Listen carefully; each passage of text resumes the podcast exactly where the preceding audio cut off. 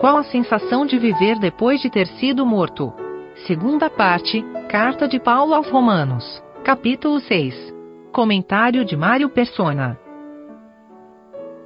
Eu tenho agora uma velha natureza, um velho homem, um velho comandante morando dentro de mim, que, que já foi condenado, já foi uh, considerado morto pelo, pela, pelo sacrifício de Cristo, e eu tenho um novo comandante agora dentro de mim, o Espírito Santo, que através uh, que usa essa nova vida em mim agora para me dar novos comandos. A quem eu vou obedecer? Aí o versículo 16 nos fala: Não sabeis vós que a quem vos apresentardes por servos para lhe obedecer, sois servos daquele a quem obedeceis, ou do pecado para a morte, ou da obediência para a justiça.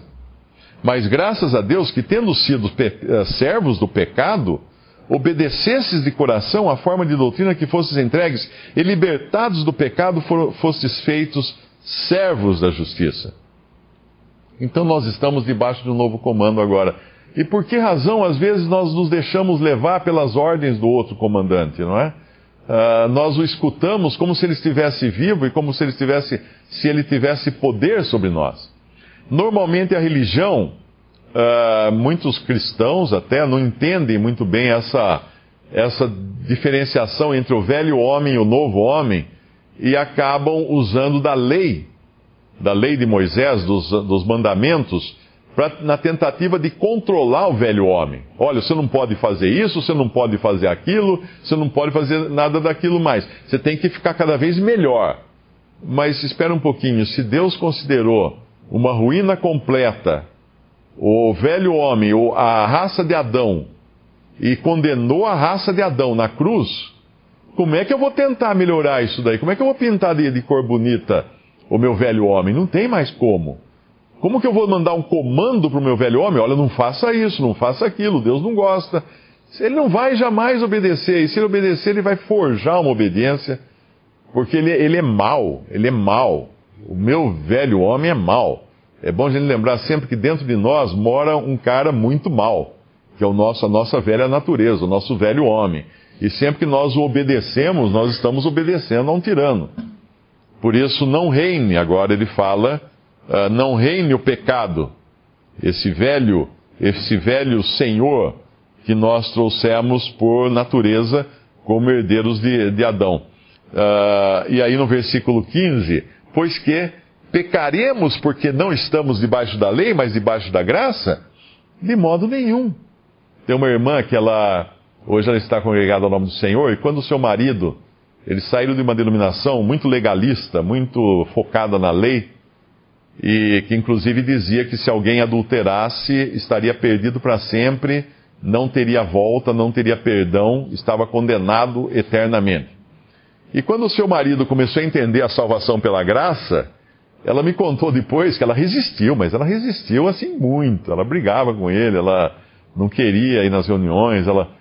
Aí ela me contou depois que ela entendeu também, hoje ela está em comunhão, ela, ela me contou o seguinte, ela falou assim, olha, eu tinha, eu tinha medo que agora que ele estava com essas ideias, ele fosse procurar outra mulher. Porque se ele não, se ele não ia perder mais a salvação, então ele estava livre para adulterar a hora que ele quisesse. Mas é aí que, é aí que entra a questão. É o que pergunta aqui. Uh, pecaremos, no versículo 15, porque não estamos debaixo da lei, mas debaixo da graça? De modo nenhum. De modo nenhum, porque quando nós entendemos o que é a graça, quando nós entendemos o que custou essa nossa redenção, essa nossa libertação do pecado, o coração do crente não vai querer seguir esse velho Senhor. Mas o problema é que às vezes nós nos deixamos levar, apresentamos os nossos membros, no versículo, versículo 16, nós nos apresentamos, e depois vai falar dos membros no versículo 19. Falo como homem, pela fraqueza da vossa carne, pois que assim como apresentastes os vossos membros para servirem à imundícia e a maldade para a maldade, assim apresentai agora os vossos membros para servirem à justiça. para santificação. Porque quando ereis servos do pecado, estáveis livres da justiça. E que fruto tinhas então das coisas que agora vos envergonhais? Porque o fim delas é a morte. Mas agora, libertados do pecado e feitos servos de Deus, tendes o vosso fruto para a santificação ou separação e por fim a vida eterna. Então não é porque estamos debaixo da graça que vamos permitir que os nossos membros desse corpo, que ainda está sujeito às consequências do pecado, sujeito às distorções causadas pelo pecado, não é por estarmos debaixo da graça que nós vamos liberar esse corpo para agir no modo antigo, para agir na configuração antiga. Pelo contrário, agora nós vamos considerar o velho homem morto. Morto. E uma coisa importante do morto também, eu esqueci de mencionar isso. A morte, ela. Toda vez que alguém, mesmo um criminoso, não no, na fase de processo ainda, mas um criminoso já condenado, por exemplo, uh, o sujeito está na cadeia, ele tem lá prisão eterna, prisão perpétua que tem no Brasil, né? Mas aí ele, ele tem um ataque cardíaco na, na cadeia e morre. Uh, por acaso vão deixar o cadáver dele na cela? Não, acabou. Acabou a pena dele foi, foi uh, terminou, não tem mais nada contra ele. Ninguém mais pode acusá-lo de alguma coisa. Ninguém vai poder mantê-lo na cadeia. Ninguém vai poder exigir dele que repare o dano que ele causou na sociedade. Não, acabou. Por isso que nós estamos perfeitamente salvos agora, porque Cristo foi até a morte em nosso lugar, e esse nosso eu velho foi condenado de uma vez por todas. Deus olha para nós agora, vamos falar assim, nossa velha natureza, como mortos. Ah, cadê o Mário? Oh, o Mário deve tanto, o Mário fez isso. Não, mas o Mário morreu. Ele está morto. Ele está morto. Ué, mas e, e o Mário? Ah, não, o Mário está vivo. Como? Em Cristo. Então nós estamos mortos para o nosso velho homem, a nossa velha natureza, morremos em Cristo, é, morremos em Cristo quando ele morreu, mas agora vivos em Cristo, na nova, nova, na nossa natureza ressurreta, ou na natureza de Cristo ressurreta, estamos agora vivos nele. E é nessa nova vida que somos exortados aqui a viver. Apenas citar uma frase que eu, eu copiei na minha Bíblia de um livro, não sei de quem é o autor. Ele escreveu assim: Estamos mortos para as coisas para as quais estávamos vivos e vivos para as coisas para as quais estávamos mortos. Existe um negócio chamado Síndrome de Estocolmo. Isso aí foi dado esse nome porque perceberam que uma das consequências de um sequestro era a vítima ficar apegada ao sequestrador. E muitas vezes a pessoa que, é, uh, que tinha sido sequestrada acabava uh, fazendo parte do bando do sequestrador, cometendo crimes, cometendo assaltos, virava uma outra pessoa completamente diferente.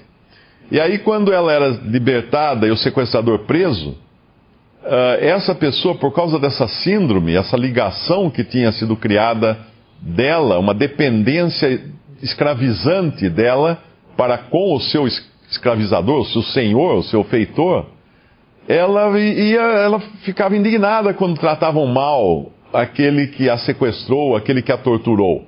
Ela ia visitá-lo na cadeia, ela ia se apaixonar por ele, ela ia, e ninguém entendia. Eles precisavam fazer tratamentos psiquiátricos na pessoa para romper esse vínculo de dependência que foi criado entre ela e o seu sequestrador. Uh, muitas vezes nós, como cristãos, sofremos de uma espécie de síndrome de Estocolmo e ficamos, uh, ainda que sabendo que o nosso antigo feitor foi morto, nós ainda vamos acender vela para ele, nós vamos lá visitar o seu túmulo, nós vamos lá querer que ele saber o que ele lê o livro que ele escreveu, para saber como é que ele quer que a gente uh, faça as coisas. É mais ou menos isso que é tentar, é deixar o velho homem uh, nos dominar de novo, o velho homem ditar as regras para nossa vida. Estamos, estamos mortos agora para as coisas para as quais nós estávamos vivos, mas estamos vivos agora para coisas que nós nem imaginávamos que elas poderiam existir, para as quais nós estávamos mortos. A gente sempre lê o capítulo bastante uh, pensando no lado negativo da coisa, né, daquilo que nós somos tirados, do pecado, porque o assunto aqui realmente é esse. Mas é sempre bom lembrar que Deus está mostrando também uh, o lado positivo da coisa, que é o, uh, onde nós estamos agora. No versículo 4, final do versículo fala assim: uh, para que, como Cristo ressuscitou dos mortos pela glória do Pai, assim andemos nós também em novidade de vida. Esse agora é o, esse agora é o propósito nosso.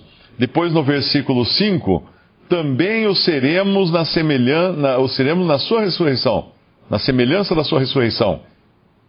Ele falou de morte de um lado, mas seremos como Cristo foi, morreu de um lado, ressuscitou, nós seremos como ele na ressurreição. Depois no versículo 6, como fala que uh, o nosso velho homem foi crucificado, para não servirmos mais ao pecado, no versículo 8 vai falar assim: Se já morremos com Cristo, cremos que também com Ele viveremos.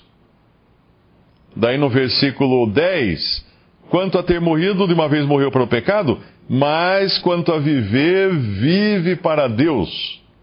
No versículo 11, considerai-vos como mortos, mortos para o pecado, mas vivos para Deus em Cristo Jesus nosso Senhor.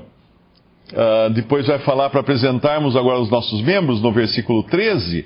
Todos nós sabemos o que é apresentar nossos membros como instrumentos do pecado, não sabemos? Mas agora ele vai falar. E os vossos membros, apresentai-vos a Deus como vivos dentre os mortos, e os vossos membros a Deus como instrumentos de justiça. Versículo 14: Mas estáis debaixo da graça. Uh, versículo 16: obede- apresentarmos para obedecer obediência para a justiça. E aí vai, e assim por diante, né? A gente sempre uh, precisa lembrar isso, que não é que de repente Deus tirou tudo de nós, tudo que era gostoso, Deus tirou, né? Para eu falar assim, né? Com a nossa com a nossa mudança de vida. Não, Deus nos deu algo que é muito mais precioso, muito melhor, uma vida agora em Cristo, uma vida uh, ressurreta em Cristo. E é essa que nós vamos ter para sempre. E aí é um outro aspecto também pensar, né? Por que, que eu vou viver aquela vida que só me, só me atrapalhou até aqui e, e foi me dada até por um momento aqui nesse tempo da carne aqui, se eu tenho uma vida para viver para sempre, aquela, aquela que realmente eu vou viver para sempre, por que, que eu vou uh, deixá-la aqui de lado e ficar querendo voltar toda hora para o Egito? sabendo que eu tenho a minha Canaã celestial já, ah, porque ainda que, ainda que o cristão esteja no deserto, em termos da sua condição nesse mundo, na sua posição aos olhos de Deus, ele já está na Canaã. Ele já está no céu. Nós já estamos em Cristo. Nós estamos ressuscitados em Cristo, como fala em, em Efésios. Então, condicionalmente, nós estamos no deserto. Mas posicionalmente, nós já estamos já estamos no céu, em Cristo, ressuscitados em Cristo, na pessoa dele. Claro que eu não estou falando aqui que nós já estamos no céu, isso aqui não é o céu, basta olhar em volta, não é o céu. Mas já posicionalmente, o que é a diferença entre condição e posição? Condição é a situação pela qual estou passando agora. Posição, aquilo que eu já tenho por direito. Um rei no exílio, que o seu reino foi libertado pelos seus servos, pelos seus exércitos, ele está no exílio agora preparando as malas para voltar ao trono. A sua condição é no exílio, mas a sua posição já é de rei nessa terra que lhe pertence.